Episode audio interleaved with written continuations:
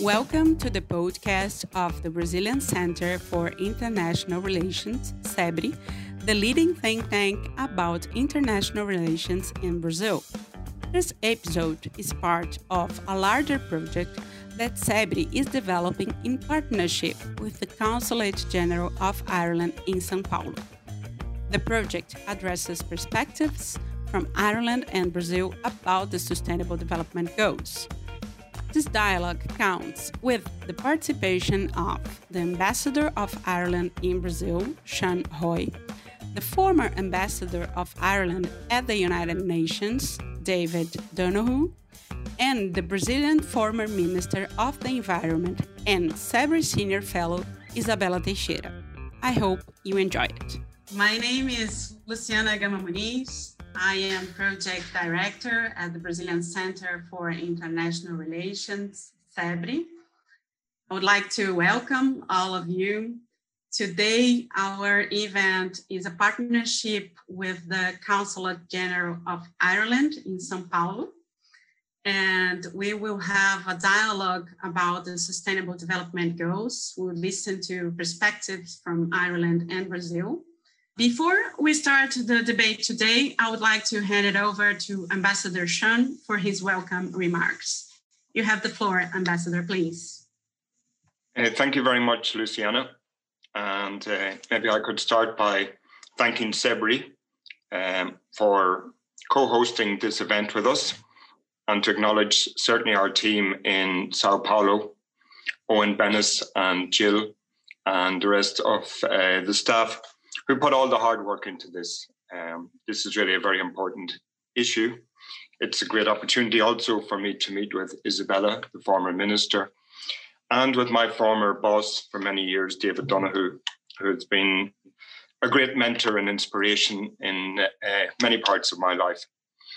And I, I, thought what I might do is just take a minute or two just to talk about my own career um, and and how, how that's brought me to to really value the work done on the su- sustainable development goals. So I started as a young diplomat in 1990, and one of the first engagements we had was on the Earth Summit in Rio in 1992. And I really wanted to be on that delegation. Well, of course, I didn't make it, but I had to prepare some of the briefing.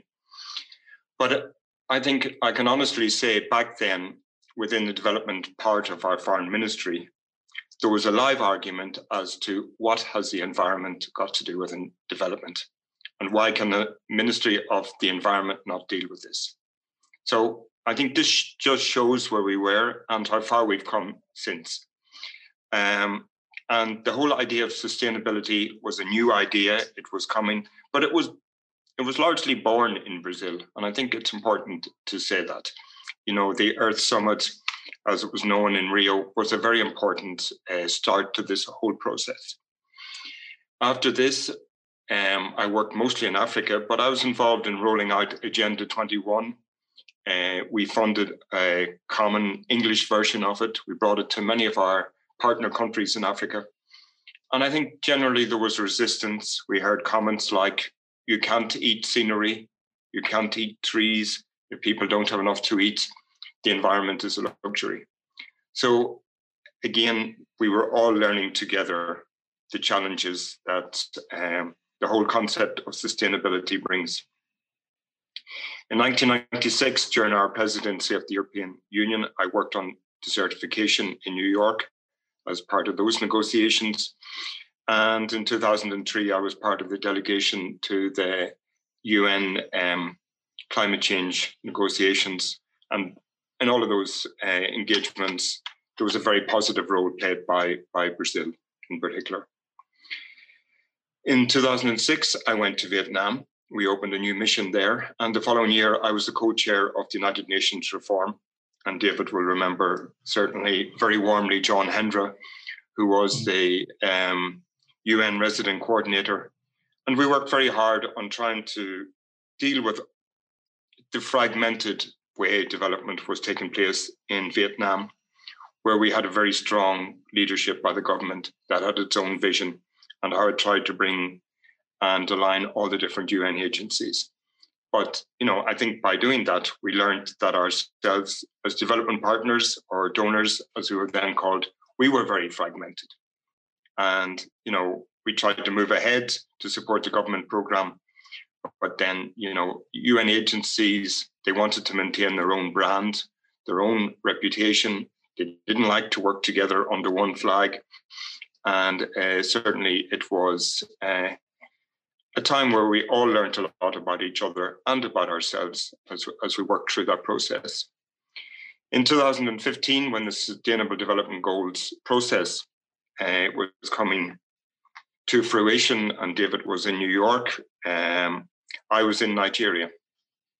And um, as ambassador there, we had a large investment, but solely as multilateral funding to Lake Chad. And the crisis in Lake Chad was certainly in part due to climatic changes where the population was no longer able to survive. And this led to opportunities for radicalization. And I worked particularly closely with Amina Mohammed, who came back from New York at that time to be the Minister of the Environment and has since returned and is now the global leader on the SDGs. And perhaps maybe just to set a little bit of the tone for maybe the next hour, um, as an EU ambassador here in Brasilia and our engagement with Brazil, how I believe that the SDGs are the fundamental uh, agreed agenda for us to have a, I think you used the, the expression adults in the room dialogue about issues that are common to all of us. I mean, there is a narrative that gives the impression that the EU is only interested in the Amazon and that we are finger wagging and telling Brazil what to do. This is clearly not our intention. We are partners. We we all need to stabilize the climate, and the Amazon is a critical part of this. But um, sometimes the narrative gets confused, misunderstood. Uh, there are very strong opinions in Brazil about sovereignty that is very, very understandable. Uh, and we never make any attempt to touch on that ground, but we are sometimes misquoted or misunderstood. And um, I think as we go forward, we have to think of the SDGs. We hope in the, in the next few months to launch our own Latin American strategy. And the core point there on the top of our agenda is to implement the SDGs with our partners in this region. So those are a um, couple of little points I'd like to bring up. We talk about green recovery um, as we come out of this COVID crisis. How, how in Europe we are committed to a better way of doing things with less environmental damage. It's a new opportunity. And we've had good constructive dialogue with partners in government. Um, I believe there are many champions on these issues. Uh, certainly, two months ago, I traveled to Carajás with Vale, one of your uh, funders, to visit the biggest iron mine in the world, which is in the Amazon. And really, you know, that was an eye opener for me because this, the world needs iron for development. Brazil is blessed with many of these natural resources, but opening up the dialogue, allowing us in, uh, allowing civil society, private sector other other voices to be heard is part of enriching us all. And it's a challenge that's global. It's not just a challenge for Brazil, and it's one that uh, we're totally committed to here as partners. Thank you.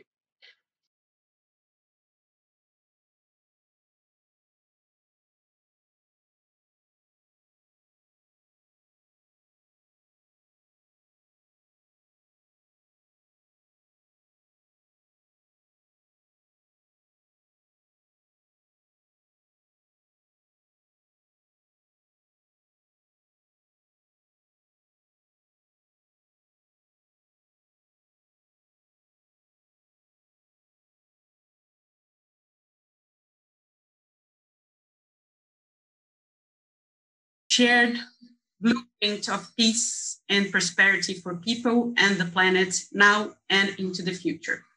The framework, as all of you know, contains 17 goals and are considered an urgent call for action by all countries in a global partnership.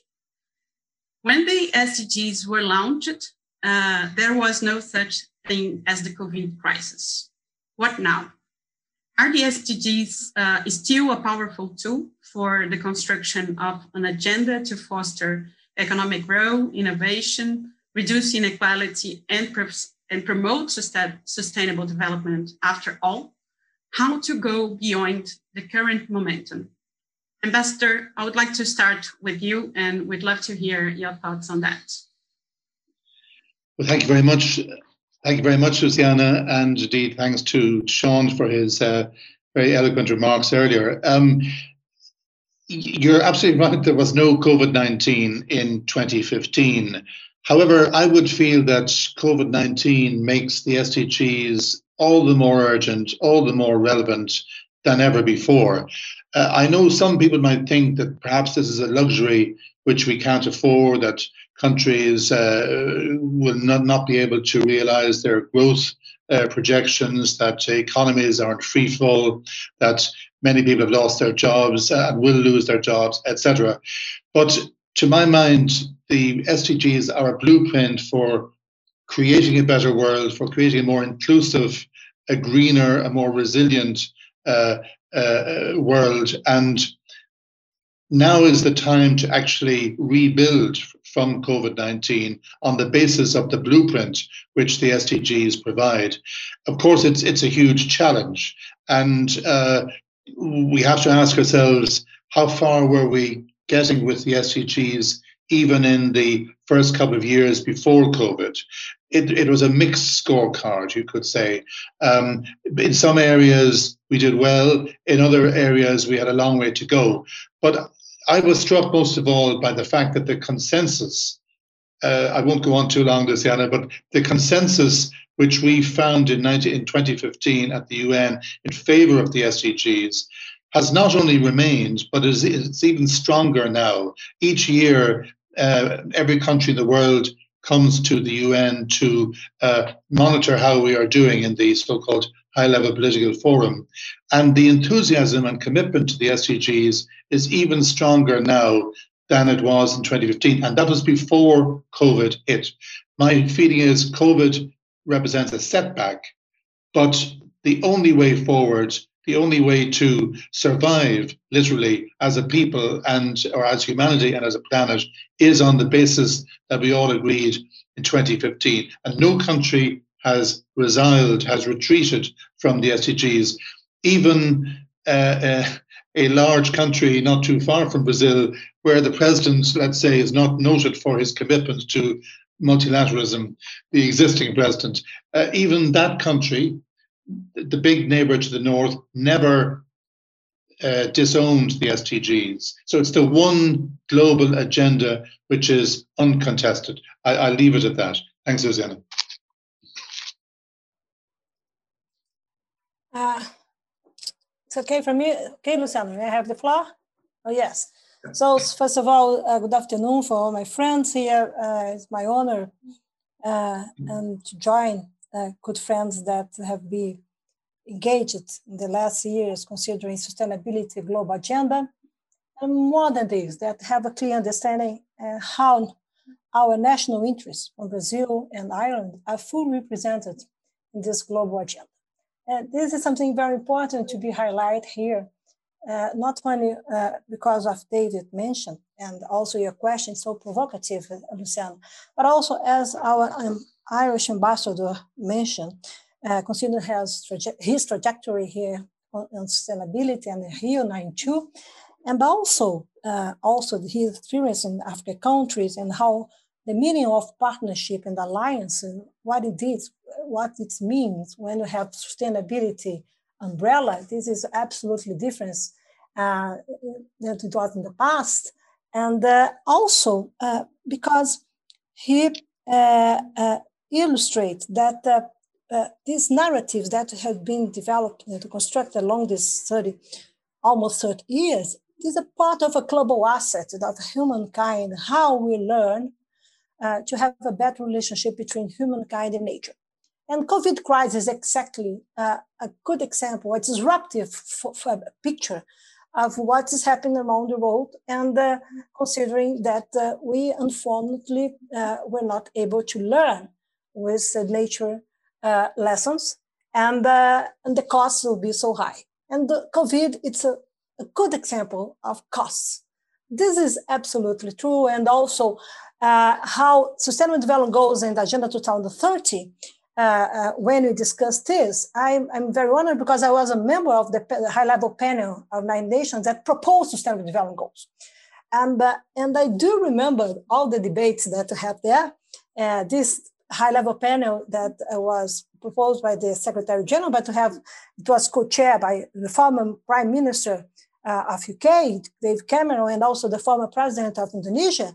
And I remember that we have really, really huge debates uh, among us to be convinced how we can learn with uh, Millennium Development Goals experience that was based on developing countries and how we can use this to uh, change the, the behavior and also to have new commitments consider developed and emerging and developing economies. So, to the, the in spite of the fact that developed millennium goals were real a good good experience for, for Brazil, for example, Brazil was able to achieve all the goals. This was not enough to address solutions at the global level, and we need the full engagement from developing economies. That it's the beginning of the debate. It, it was a very interesting debate. I, I can share it with sometimes I remember this, I think, God, what is this? And also you cannot forget that it's part of the legacy of Rio uh, plus 20 conference. Okay, and uh, and uh, Rio Plus 20 conference is part of uh, three important sustainability conferences that uh, United Nations uh, took decisions since 92 uh, to address solutions for this century. You cannot only forget, cannot forget not only Rio 92, but you have gender uh, summit, we have human rights summit, we have Beijing summit, we have human settlement summit, we have different, different conferences, really, really amazing ones when humankind came together to think together about the future and about the common responsibility and shared responsibility in this planet. So uh, this, uh, this is my first point, Luciana, because it's absolutely important to highlight here that Brazil we uh, were part of this. We address solutions and our interests based, uh, we address solutions and the global agreements based on our national interests. We took this decision in the past. Our diplomacy, okay, took the decision in the past. Brazilian government took this decision in the past. When we go, we went to uh, Stockholm conference, okay, and uh, we agreed with the Stockholm Declaration. And you go into the Principle 21, and you can see sovereignty absolutely well addressed as that. And also, Rio Plus 20 conference, we repeat these uh, uh, uh, principles or review these principles exactly based on Brazil requirements, such a way in developing, not only Brazil, but developing economies, exactly to make clear, as our ambassador uh, uh, mentioned, uh, that we are here to work together not to go into national interests or sovereignty or not to put in check the national capacities to address their problems. It's absolutely different. That's why it's under the multilateral system umbrella. And, uh, and uh, my feelings is that we need to understand uh, what COVID crisis indeed bring to us. It's not only a disruptive momentum, as I, I mentioned before, but probably two things or three issues must be highlighted in short-term perspective and why sustainability is so critical. So SDGs is, I think that after COVID, it will be more important than, than before. Okay, and uh, so COVID uh, highlight us two, th- two, two or three things here. First of all, uh, that uh, in spite of the trends, the behaviors, etc., etc., one powerful outcome from COVID is that we have debt, uh, fiscal debts in all the countries around the world. It's absolutely true. The government must take decision, must take decision, and have to promote investments. And who will pay this debt? The next generations. So uh, this is absolutely important to be seen here because we need to take decisions today to recovery. That's why green recovery is so important. That's why sustainability is so important. In such a way that you can allow that the future generations can have a fair life and can, also promote economic growth and also uh, social development. So our decision is not only in short-term perspective. This means that we need to understand how we will impact in the future. And this is sustainability in the uh, in the essence, but more than this. This means how sustainability will connect things, connect the agendas. That's why it's so powerful today that you can use, you can have SDGs as a guide, okay, that show to us uh, and allow us to take decision based on our national interests, based decision on our local needs, and you can address global co-benefits. So my first point is this. My second point is that consider international game, international cooperation. This momentum in the world means that we need to we need ambition. Climate change is addressing this, but also social inequalities, what COVID exposed to us, that we need to face social inequalities. It's unbelievable, but it's absolutely true in all countries around the world. But uh, uh, we need ambition. We need to act, action. And action is not only because it's important, because we need to deliver. And this I'm seeing how we convince people around the world to live not based on threats, but based on hope, because we can make sure that international cooperation, international uh, uh, political rooms, indeed will take decision to move forward, and not only to uh, try to uh, promote or to, or to protect unilateralism or protectionism national measures. This is very important to understand because there is no plan, plan B, and it's, absolutely true. And the third building block is exactly international cooperation. And we need to strengthen multilateral, multilateral systems. That unfortunately, in the last years, they put in check, we have weakness, etc., etc. But in my personal opinion, uh, I, I think that uh, the future will be shaped by soft power and not necessary for hard power. And uh, to be shaped for soft, soft power means that sustainability is important, the key tool to go into this. And, uh, and you cannot forget also uh, that probably if soft power uh, will shape uh, this future, and also the international cooperation, how the society will be together, probably we have new borders in this world. And uh, I like to, to see that the inferior border is formed by Sustainable Development Goals envelope. And, okay, and, prob- and also the global commons that will come exactly as the ambassador, my friend David mentioned, considering atmosphere, climate change, and, and also the ambassador mentioned why Amazonia protection is so important. It's not only, not necessarily because of national territory, it's because of the impact on the atmosphere. And the atmosphere is the global, is the global common, and it means climate stability. So uh, if you don't want to discuss, uh, uh, if Brazil doesn't want to discuss how to stop deforestation, Brazil should discuss what's happened to international cooperation in the world if, if we take decision as society to stop degradation in Amazonia and to preserve Amazonia. This is the other side of the coin.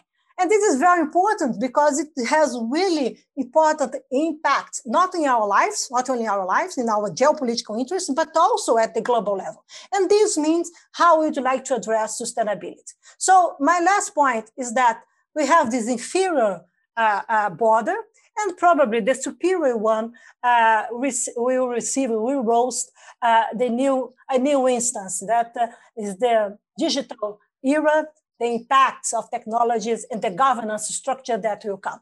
And also again, we need to use this to manage sustainable development goals. If you want to have a fair and inclusive sustainable development around the world, okay, that you can have the diversity of solutions based on the national interests and local needs, but more than this, with ambition to be part of this planet. If not, probably you have some guys that will try to go to Mars or to Moon. I don't know, but I prefer to stay here and live uh, absolutely in a sustainable base. So I'm convinced that we have an important, an important agenda. We have an important tools, but as the inferior border, we need to be more ambitious, consider what is coming and how can bring the future to the present, not to go back to the past. And we need to tell stories, new stories based on the future. The past is good to bring us to now, but uh, we need to change our history. We need to be more ambitious, and sustainable development goals is absolutely key to bring us together. Thank you, Izabella. Ambassador David, I would like to hear your thoughts on Izabella's uh, comments, but I would like to add uh, a specific question. You spoke about the process of building consensus. From your experience, what was necessary to Irish society to understand the powerful role of the SDGs? Uh, we know Ireland and Brazil are two very different countries, but is there anything uh, Brazil could learn from Ireland's experience? Um, first of all, let me thank uh, Izabella uh, Luciana for the many important points that she made there, uh, and I'll try and come back on some of them.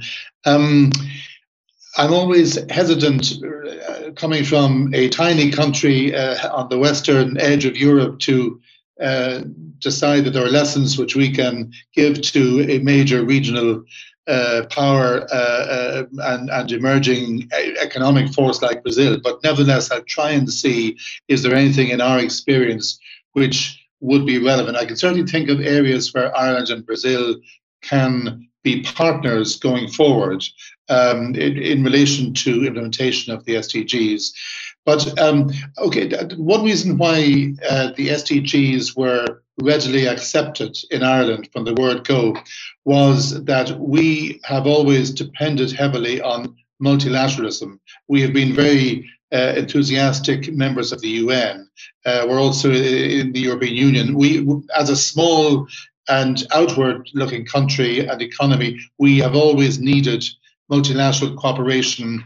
Um, it defines in a way our foreign policy. The UN has always been the cornerstone. So that meant that there was a sort of a, favorable disposition towards a big UN agreement on the most difficult challenges we're always we're all facing. There was no resistance in Ireland to being part of a collective um, uh, uh, agreement like that. Um, one area where we've been slow to understand the uh, potential of the SDGs is that there's still a tendency for individual ministries uh, to think in silos, to think in, the, in, in, in terms of the agriculture ministry or the environment ministry, but there's no there's no cooperation between the two. There's still a, a, a tendency in Ireland um, n- not to see the connections between all of these goals. So that's it, we still have to work on that, and um, I therefore am a bit hesitant to uh, to to offer uh, strong advice to Brazil, but. I think the the involvement of civil society from the beginning has been an important factor with us. We have a strong tradition of listening to civil society uh, in Ireland. It's just part of our DNA. Um, uh, it you one can analyze it in different ways, but from the, civil society and uh, uh, development organizations were involved in the in the run up to the uh, SDG negotiations. They helped to um, feed in ideas. They were actively participating. So they had high hopes for the agreement, and therefore the politicians realized that um, uh, you, you, know, civil society would expect Ireland to be actively uh, contributing to the search for uh, a new framework. As it happens, I was asked to be one of the two co chairs of the negotiations along with Kenya. That was just pure coincidence, but perhaps that direct involvement of Ireland in the final stages of the negotiations did help a lot. An important uh, factor is that we um, did not carry any baggage, as we would say. Ireland does not have uh, strong national interests which it had to defend at all costs. We were able to think in global terms. We were not trying to think in terms of we were not a major rich country, for example, uh, um, defending its its interests. We were sort of a, a small um, mixed economy um, but we have a lot of experience of uh, of poverty and uh, disadvantage from our history. We also have strong connections to Africa. Um, we, uh, we, we could have a foot in both camps, as it were, though in, in the uh, or in the two camps of um, developed countries and, and developing, if I can still use that. So Ireland was well placed to understand a global agreement aimed at um, providing an integrated solution to the world's the world's problems. We were we were open to it. We were well placed. We were not suspicious about it, um, and the government therefore was fully supportive of the negotiations. Civil society led the way, um, uh, academics. Um, uh, the private sector hasn't really got involved to any significant extent, but they're beginning to hear about the SDGs. They're beginning to um, recognize that sustainability must be at the heart of all their business operations. So, no, to sum up, there is no particular advice I would give Brazil, but um, we have been fortunate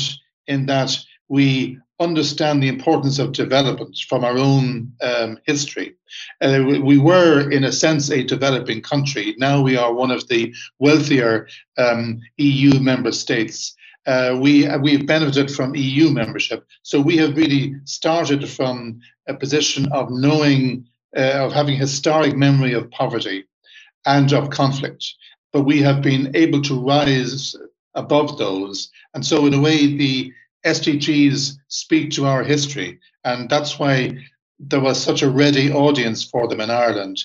But you know, Brazil, if I may take this opportunity, uh, Brazil was a major player not just in the run up to the SDGs, as uh, Seán uh, um, indicated earlier, and Izabella, namely 1992 and then the Rio Plus 20, but it was also a formidable player in the actual negotiations um, that I was involved with.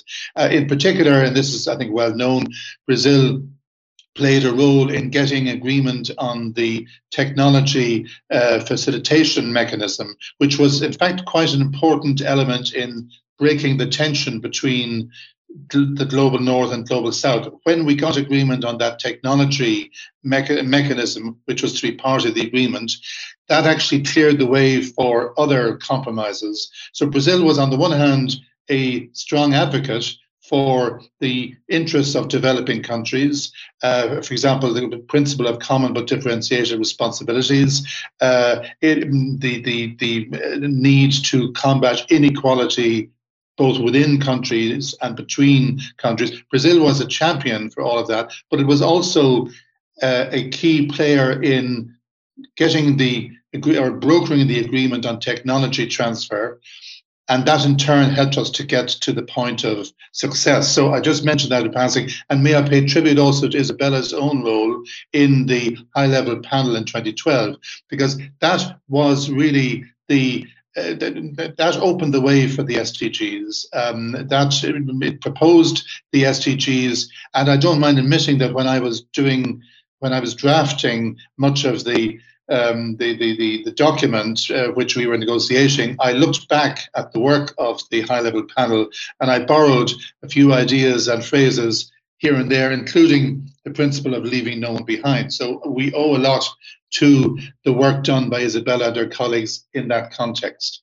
Um, I've probably gone on too long, um, Luciana, but uh, um, I'll come back later to, if you like, a forward looking view of what Ireland and Brazil can do together.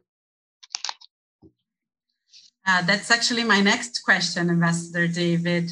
Uh, but first, I would like to hear from Izabella uh, how to use uh, the diversity of experience of other countries to make Brazil stronger to move forward. And then uh, I think I can you, you you can go on on uh, telling us your thoughts about bilateral cooperation between Brazil and Ireland. Thank you, Luciana. I think that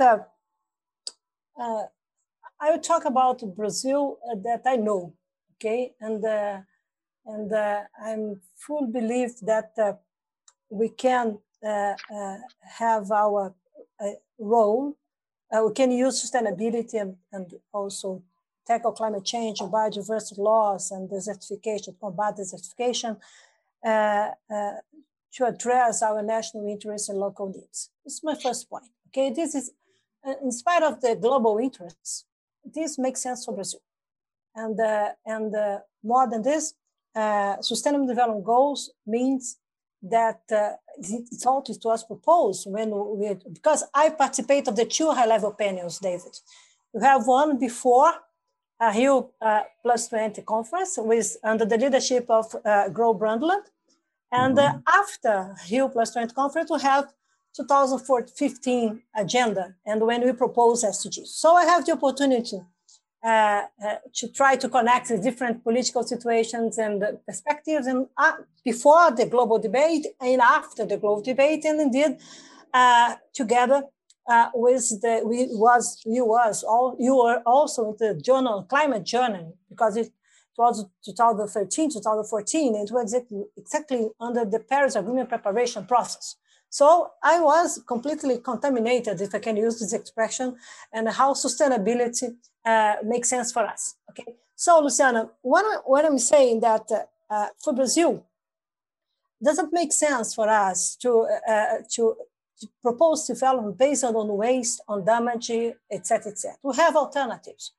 Okay. Uh, all of the alternatives make sense for Brazil for job generation. You need to understand better the regional uh, challenges or subnational challenges, it's not only Amazonia. If you go to the northeast, if you go to the south of the country, it's absolutely important that you can bring this agenda, mainly because Brazil is a urban, it's an urban country, okay, and in, also because Brazil has important uh, natural resource assets, and you have a high level of waste of natural resource and efficient use of uh, uh, resource, natural resource use. We need a transformative industrial revolution in Brazil. And again, we don't need to promote industrial development uh, based on the past. We have these green economies coming, the impact of technological technology, economy of innovation, the, the impact of how a society so well connected digital connected as Brazil, how we can improve this, how indeed we can make this something as an asset for us, not only to, to lost time uh, based on fake news. This doesn't make sense. We need to use this for new job generations to, to address solutions and also to understand that we can have alternatives. We have alternatives to promote development. You don't, our energy mix, even for agriculture in Brazil, that we have this powerful tropical agriculture in our country.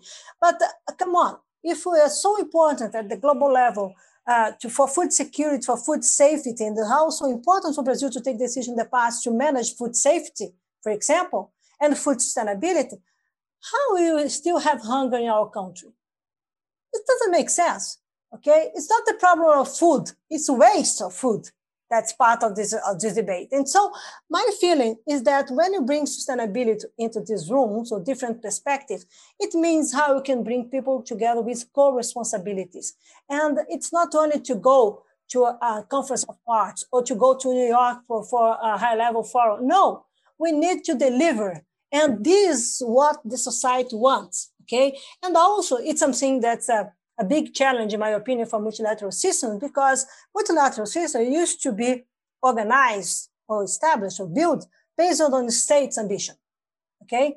And we have, since Rio 92, you have this, you have an open gate for uh, civil society engagement. And after Paris Agreement, we promoted non-state partners, okay? And this means that society is coming into these rooms, not only to be part of the meetings, but to ask for deliverance. And what is supposed to be very, what's very fascinating is that usually society's ambitions used to be bigger than the state ambitions. And this, I don't know, when you bring the non-state players Okay, and you have this experience in sustainable development goals because when go into the local needs, you go to discuss and need to address solutions based, for example, in social inequalities or water stress, the tools, the requirements, not only financial funds, we need some new political rules to clustering people together in such a way that you can combine, interconnect agendas. It doesn't make sense for me to address only solution for agriculture forgetting that we need energy, biomass or bioenergy together, or forgetting that we need, for example, uh, you have this demand now for urban food, and the, the cities are being prepared to produce food. These are the new lifestyles. This is the new requirement. This is the new way to find to find a, a, a good life. And we need to understand how this will be plugged into this global agenda. And that's why I think that Brazil and Ireland, and it's supposed to be so different uh, because we're different, we have a different culture, uh, uh, yes, uh, we have a different size, but exactly be- based on this, exactly because we are so different. At the first perspective, we are not so different in the, if we go into there and check our realities and how we can mobilize people, except because we are different, not because we have the, have the common roots, but we have the common roots because we are part of this planet. So my feeling is that uh, we can go into cities, we can use technological uh, uh, tools to manage it better, we can understand better trade, consumer, sustainable consumption, production, traceability, supply chains. Uh, we have different ways to try to understand, for example, if Ireland wants to buy some product from Brazil, what are the requirements for, Ireland, for Irish consumers that Brazil can share? It's not only uh, based on deforestation because you can monitor deforestation. We can, we have moratorium, soy moratorium in the past that we certified 99% of the soy production in Brazil. It's not related, were not related to, was not related to, to, to deforestation. And what has happened today? Okay, Brazil is there. This Brazil, it's alive. Okay, we need to understand what the new requirement for the consumers. We need to understand what be the new choices for the markets and we need to build this together. If not to say only to simplify that the Europeans are against Brazil. Come on, national interests, regional interests, every uh, diplomacy is based on this. A good diplomat used to manage. You have two ambassadors here. A good diplomat used to manage two issues: national interest and peace. Okay, and the third issue now, sustainability, because this indeed will unlock the multilateralism. This will unlock uh, the new ways to be together in this planet. So my feeling is that uh, we can learn with gender experience in, in Ireland, for example. We can learn with cities. We can learn also uh, technological tools, uh, how they're improving their capacities or not. What are the big challenges for a country that is not a China country, is not a United States country? It's the same. We have these challenges. In Brazil, uh, I think that what's more important for me, uh, considering this dialogue when our friends for Ireland uh, ask us to join us in CEBRI to do this is come on, let's be open to learn with the difficulties and solutions with other societies. We are, we are not the only ones that have problems. Everybody has, everybody around the world has problems, but everybody has also the capacity to face the problems and to look for solutions. And without partnership, without be together, forget it. It's impossible to, to promote solutions in this, consider the global challenge that we have today without being together. COVID, it's a, a piece, uh, it's the first step to make it clear, okay? But uh, we need to understand how to bring people together. And my feeling is that bilateral cooperation will play an innovative role to make things clear bilaterally and also to influence multilateral, the multilateralism to influence the regional and global uh, interests. This is very important, how we can have bilateral interests with global co-benefits. This is very important uh, to be uh, uh managed better for us in Brazil and, uh, and our partner that, as uh, David mentioned, used to be so close, okay? And it doesn't make sense for us to have the disruptive political behavior that unfortunately some uh, uh, um, some people from Brazil used to play today. This doesn't make sense as Brazilians, okay? It doesn't make sense as our role at international level, and also doesn't make sense for our journey to build step-by-step national interests. Sustainability is part of what Brazil wants to do, consider today and the future. If you want to solve our problems, economic ones, if not new job generation, if you want to have uh, social inclusiveness, if you want to highlight or to, to improve our democracy, we need to be part of the world. We need to be part of, we have alliance, we need alliance, and need to be open to dialogue and to affirm and reaffirm our vision and learn with other experience. If not, we'll be isolated, probably we'll be back to the last century and stay there waiting for a miracle. As I am a close friend of God, but I do believe that God join me and join us to, to promote. Go on, guys. Ask David, go on, come on, be together and try to work hard to solve the problems. I do believe that God will bless us, but it's full dependence of our responsibility. Don't bring God for this. Bring God to celebrate, but not to in charge this man. This, it's not fair. Okay, so my feeling is that let's work hard to consider sustainability and climate change and biodiversity laws and desertification. Don't forget the next year we have four important meetings. We have the COPs of biodiversity, climate, and desertification, and also food summit. Come on, come on. This is happening. What do you want? Stay here and say, no, the world is against us, or go there and promote solution and promote our national interests. This is what the society is asking to do. It's asking for to do. It's not only, come on, you only go there to promote our national interests and play together. This means that we can be together. And of course, I can drink a good whiskey from Ireland. Absolutely sustainability. And I share uh, caipirinha also. Don't you worry, okay? Thank you. As long as it's an Irish whiskey, yeah. Thank you, Izabella. It's light, we, it's light one.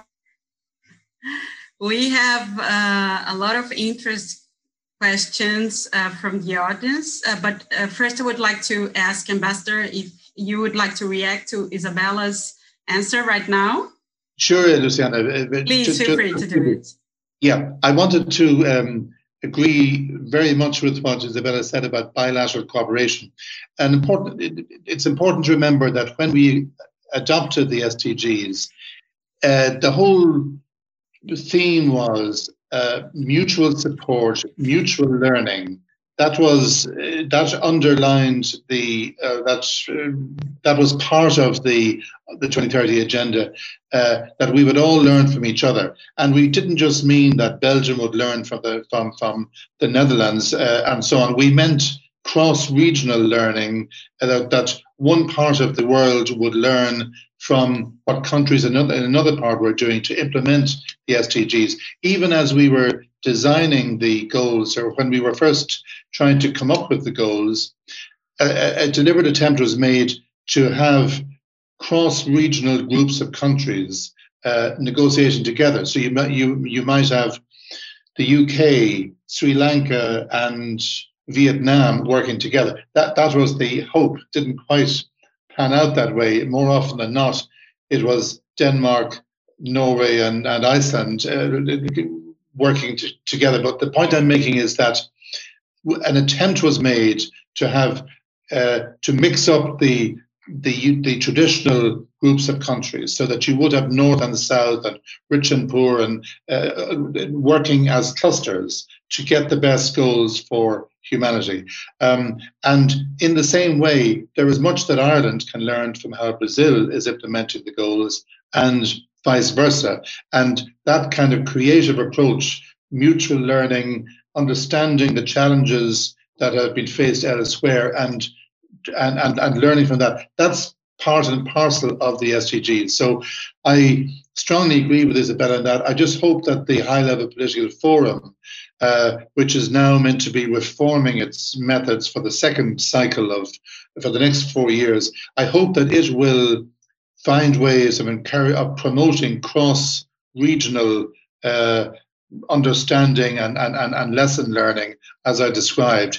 Up to now, frankly, there has been too much emphasis on what an individual country reports about its own glorious achievements. There, has been too much focus on one country reporting on its own, not enough on uh, this bilateral or even wider cooperation. I would like to see a situation where we have multiple countries engaging with each other uh, to share lessons. So that that's that's uh, one one point.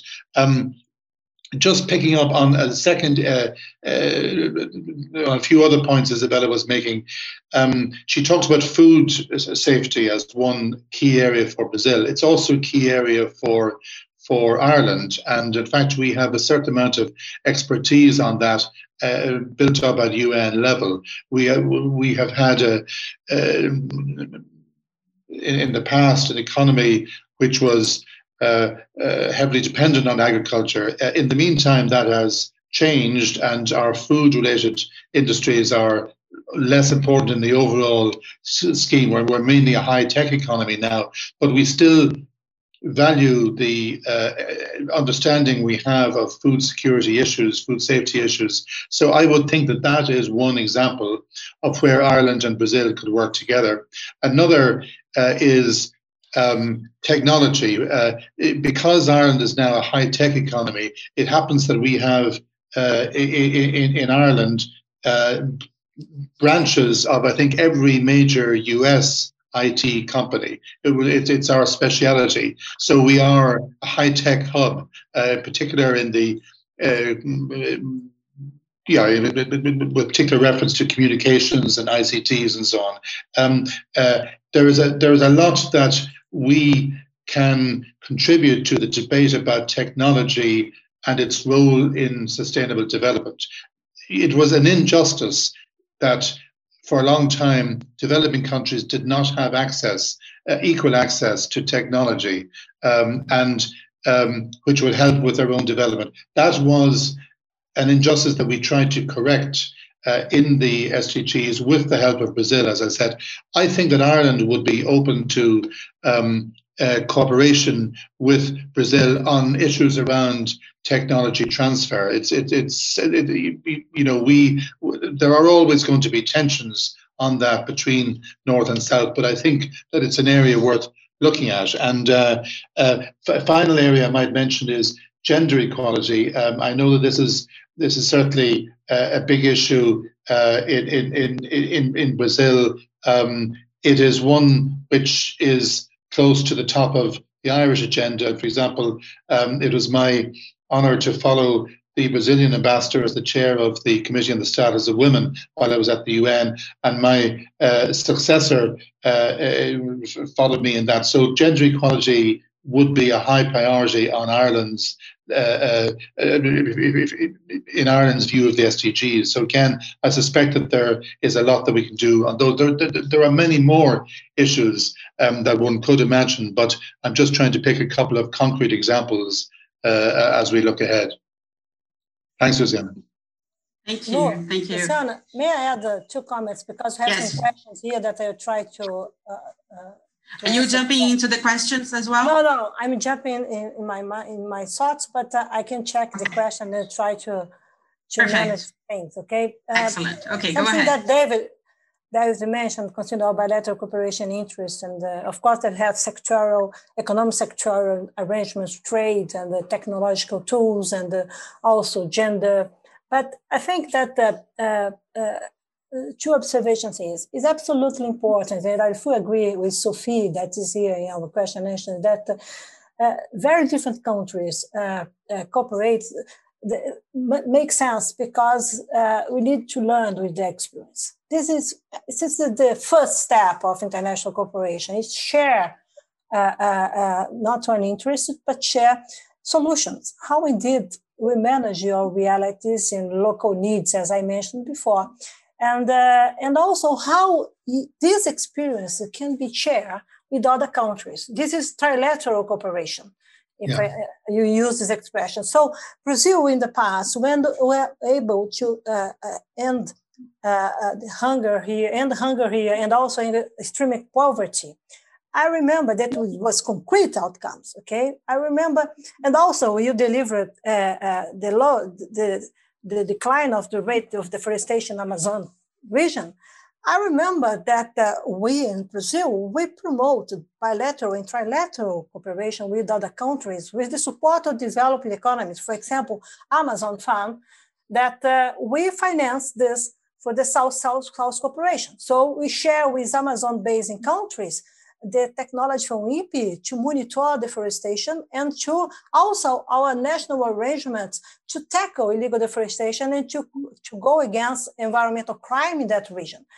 Also, when you have poverty eradication, uh, extreme poverty eradication, well, it's a good example with our experience is so different, etc. It's in tropical countries, a big country, a huge country, and also what's happening in some European countries, Eastern countries, for example, and how we use this to strengthen the cooperation in the African countries. combine things. And this is an asset. This is something that Sustainable Development Goals uh, use uh, when you go to uh, New York to, to a high level forum to debate, etc. Et we're very interested to know how can bring people together. It's not only the society, international meeting, but indeed how we can private sector can finance this, how philanthropy can be have additionality when you have investments or some uh, funds that you can bring solutions. This is based on sometimes bilateral cooperation. This is sometimes based on how societies, sometimes so different, find a ways to come together.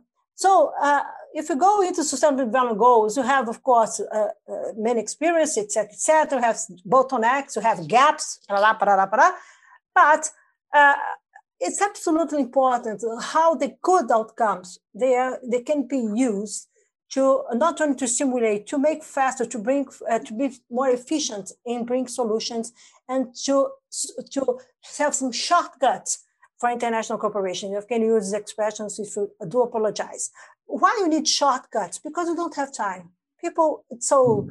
uh, we, we deserve uh, uh, to to be to have a we need to have a better performance, a political performance. It is uh, means that the same time that you go uh, to New York, you have to go to a municipality in Brazil, for example, and to try to understand how you connect things. I used to do this when I was in the government. It sometimes, uh, I confess that uh, it was really, really difficult. But we remember, based on the experience, you remember when you're going into the political rooms to take decisions.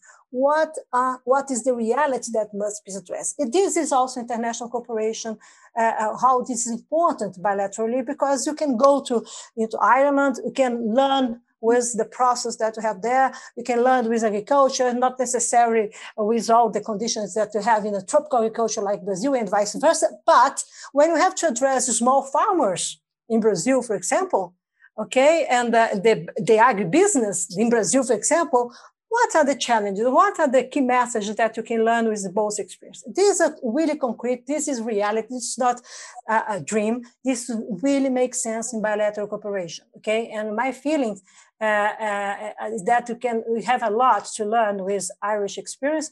I'm very curious to know to learn more about gender equity. As in Brazil, we need not only gender equity but also social justice, yeah. climate justice, and how we can manage this considering the diversity of situations in our cities, in urban area in Brazil, and in non-rural and rural ecosystems in Brazil.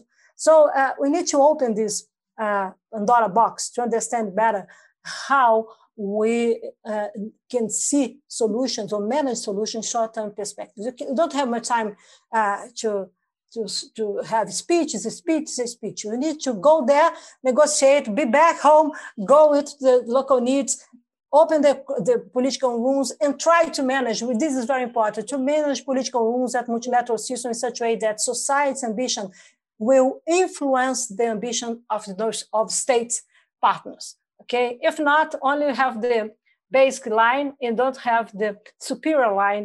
That is very important to move forward. Mm, absolutely. Would you like to comment, David?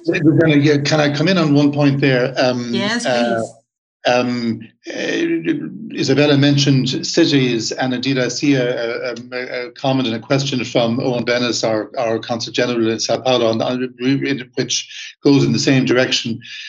Increasingly, it's recognized that cities are going to be a major actor in uh, in securing implementation of the SDGs. We didn't bring this out perhaps clearly enough in the 2030 agenda. It was recognized that the goals will be uh, implemented at the global level, at the regional level, at the national level. But um, there was a heavy emphasis on the fact that it's only going to be achieved, that they're only going to be achieved really in each country. We, there's a limit to what we can do globally. The bulk of the implementation will have to happen at the national level. It's the point that Amina Mohammed makes quite often. Uh, but but within each country, actually, it's cities are having a growing uh, involvement. This is often because of the initiative of individual administrations who recognise that they are already de facto covering many of the SDGs. A, a, very good example, a kind of a pioneer in this respect, was New York City.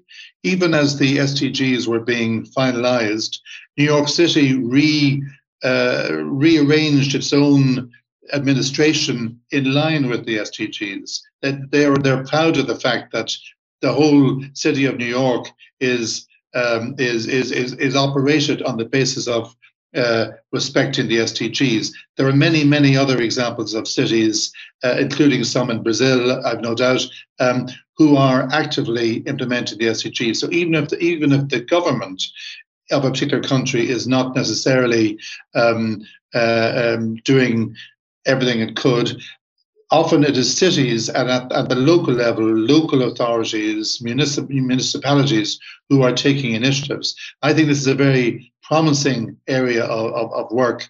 Um, sometimes the same cities are also the most progressive when it comes to uh, managing immigrant populations. So that there's a kind of a an overlap between a city whose pro- progressive policies are intended to advance the SDGs and which is also uh, extending uh, a welcome to my migrants. I, I, mentioned the two together, but um, uh, so really there's a great role for um, city planners uh, and city administrators to, to, look at the SDGs and to see how they can uh, make their own work more efficient. For example, um, using green spaces, uh, um, environmental uh, creating environmentally friendly buildings, uh, education systems, water, uh, and, and, can I throw in another area which is of interest? Um, many universities around the world are reorganizing themselves on the basis of the SDGs uh, because they are like miniature communities. Uh, if you have a university of 30,000 or 50,000, it's like a small town. And many of them are creating new business plans around the SDGs. They're doing that uh, of their own initiative because they have decided that the SDGs are the indispensable blueprint. So I, I just wanted to, to mention that.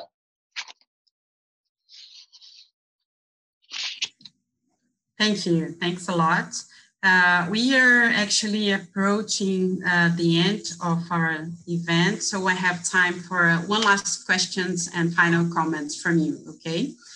Uh, what I would like to hear from you is about the US election. Uh, I think it has brought an optimist perspective to the climate change agenda. And I would like to know how you analyze the impact of Joe Biden's election and the return of the US to the Paris Agreement. Ambassador David, could you start, please? Well, uh, very very briefly, Luciana. Um, I, I, mean, I'm delighted with Joe Biden's uh, election, not not only because he is of Irish background, and we always watch carefully. Um, many U.S. presidents have uh, some Irish connection, but Biden has more than most. Uh, it's not a, it's not an Irish name, but on his mother's side, uh, he is very well connected. So that, that's that's a, a small but uh, uh still a, an important point.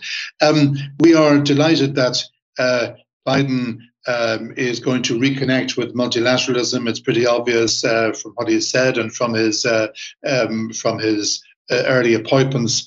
Um, it, I was referring, obviously, in, in, in an oblique way earlier to the attitude of the Trump administration. They pulled out of the uh, Paris Agreement, but they haven't actually attacked the SDGs. And I think that's important. Maybe they felt that it wasn't ultimately necessary because it didn't involve financial commitments by the US. But for whatever reason, they didn't attack the SDGs, although they attacked almost every other uh, UN agreement. But with Joe Biden, it'll be the reverse, I think, that uh, uh, he's going to uh, re enter the Paris Agreement. Uh, the, the, Iran agreement, I suspect he will re-enter. It may take a while, but but uh, he's heading in that direction. Um, WHO, I think all the, the, the sins of the Trump administration will be will be corrected. Um, the the U.S. I, I, can say was one of the strongest supporters of the SDGs as we were negotiating them. That was the former, that was the Obama administration. Um, they did have their own particular perspective, and I would have to say that they were the ones who had to be persuaded most in relation to the technology facilitation agreement for reasons you can imagine. The, the, US didn't particularly want to open up access to technology.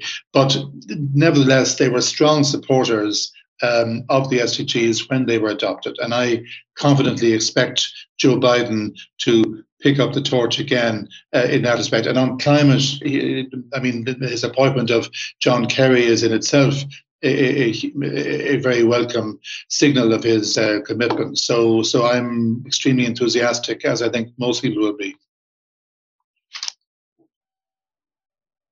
Okay, I, I, I, I well, for me, I fully agree with David, and um, I had the opportunity to uh, to meet in the past uh, President Biden and uh, all together with President Obama, and when Brazil adopted uh, its strategy before Paris Agreement to have a bilateral arrangements. Uh, uh, one of them with China, another one with Obama, with United States, another with Germany, and the last one with Norway.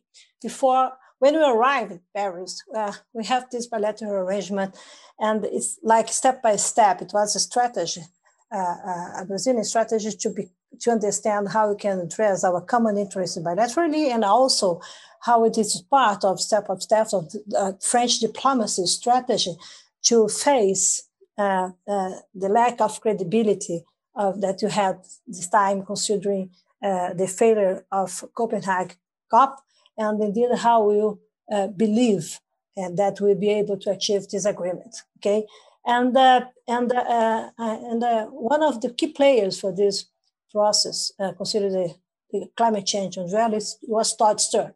And Stern is the head of negotiation climate change climate change team of the United States. He's a close friend of mine today. I met him on the meeting. And uh, we have, been working hard, uh, for example, with private initiatives like Priceless Planet to restore degraded area around the world. And uh, this means that uh, you have, you need to understand that we have President Trump administration and uh, measure, but you have the subnational, American subnational level that uh, the last four years, five years, play strategically uh, to move forward considering climate change and global issues. Uh, and this is something, in my opinion, that we need to learn because it means that American society interests uh, that were addressed considering President Biden election. And this also means that President Biden has domestic, domestic commitments, okay, based on, on, on his campaign with, and also Kamala campaign. And these domestic, domestic issues or domestic uh, agenda address climate change, environmental justice. This is really particular, particularly important uh, to be seen for us because it's not only to be back at the global level. United States uh, uh, Uh, uh, and today during the morning, uh, Mr. Podesta uh, said something very illustrative of what the administration of President Biden will be. he said, we need to act before we talk. And this will be an action-oriented agenda, okay? And, uh, and my feeling, as David mentioned, is that Americans also support, full support sustainable development goals. Mr. Podesta was together with me, my partner on high level panel 2015 agenda that we propose sustainable development goals. We, we are there together, okay? So uh, this is a, a, it's a momentum uh, of uh, new hope, uh, considering not only the international impact and how the Americans will come in G20, G7, other regional blocs, other players, and to strengthen multilateral systems, but also how Americans will address national solutions. How indeed this agenda will influence solutions for American society, will bring new jobs for American society, would put pressure to, to solve social inequalities, to go into the, to, to manage better uh, economic recovery or green recovery, to understand that the future is today. So I think that uh, we have from uh, presidential, presidential uh, President Biden not only a good experience of international uh, diplomacy, has he's, a, he's an expert, but he knows a lot about Latin America, and uh, and but uh, he, he knows a lot about Brazil. Okay, really a lot about Brazil.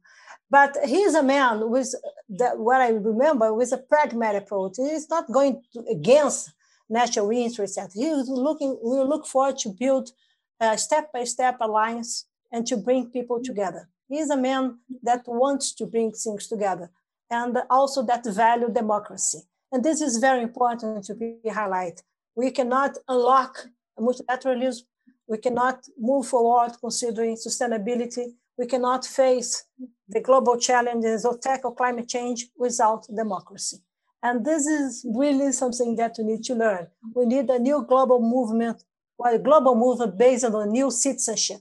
When I, when I used to say that to have uh, uh, uh, co-responsibility, it's based on obligation, but also in our interest, in our rights. And uh, I think that uh, we need to learn with this new moment of American society, we from the Western world, okay, and how uh, these values will be reshaped, consider the new era, and that we need to boost our commitments and, and to make sure that we can uh, move forward considering economic growth and also manage better uh, social inequalities and sustainability. My feeling is that he is a man that uh, we have to we have to work hard because it's not easy.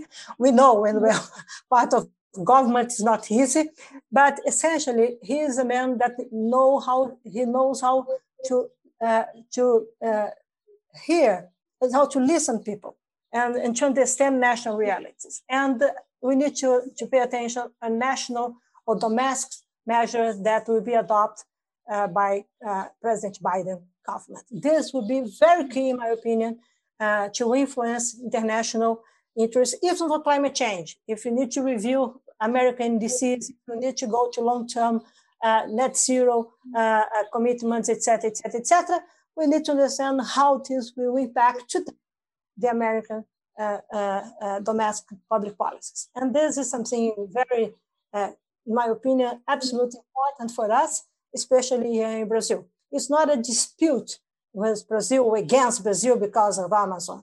I, I do believe that we can have an open room to dialogue and to understand how to preserve our national interests, but how we can bring solution and not to promote degradation. It's not only environmental degradation, it's social degradation, economic degradation. We are losing Amazonia today for the environmental crime. This doesn't make sense. This is not development, okay?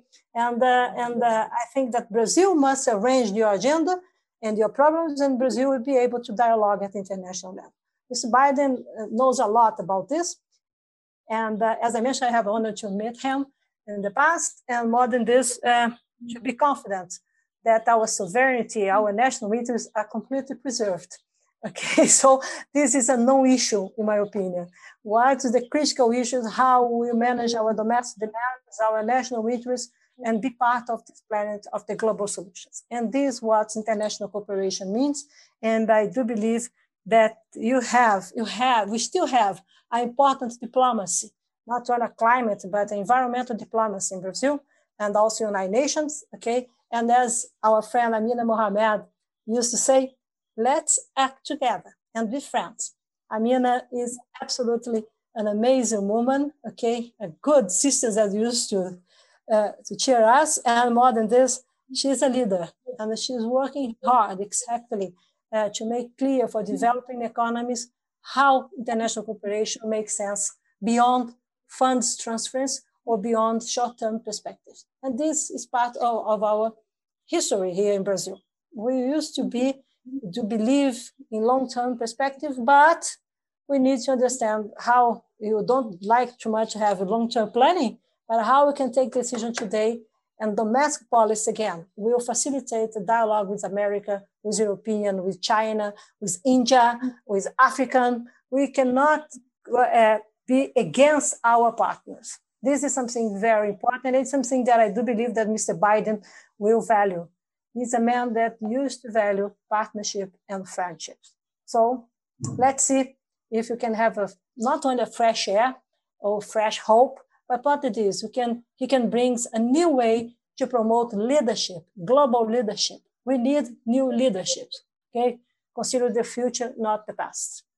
I hope you have enjoyed this podcast. I invite you to follow CEBRI Online channel at YouTube to listen to the other debates on CEBRI's project in partnership with the Consulate General of Ireland in São Paulo about the SDGs. Thank you.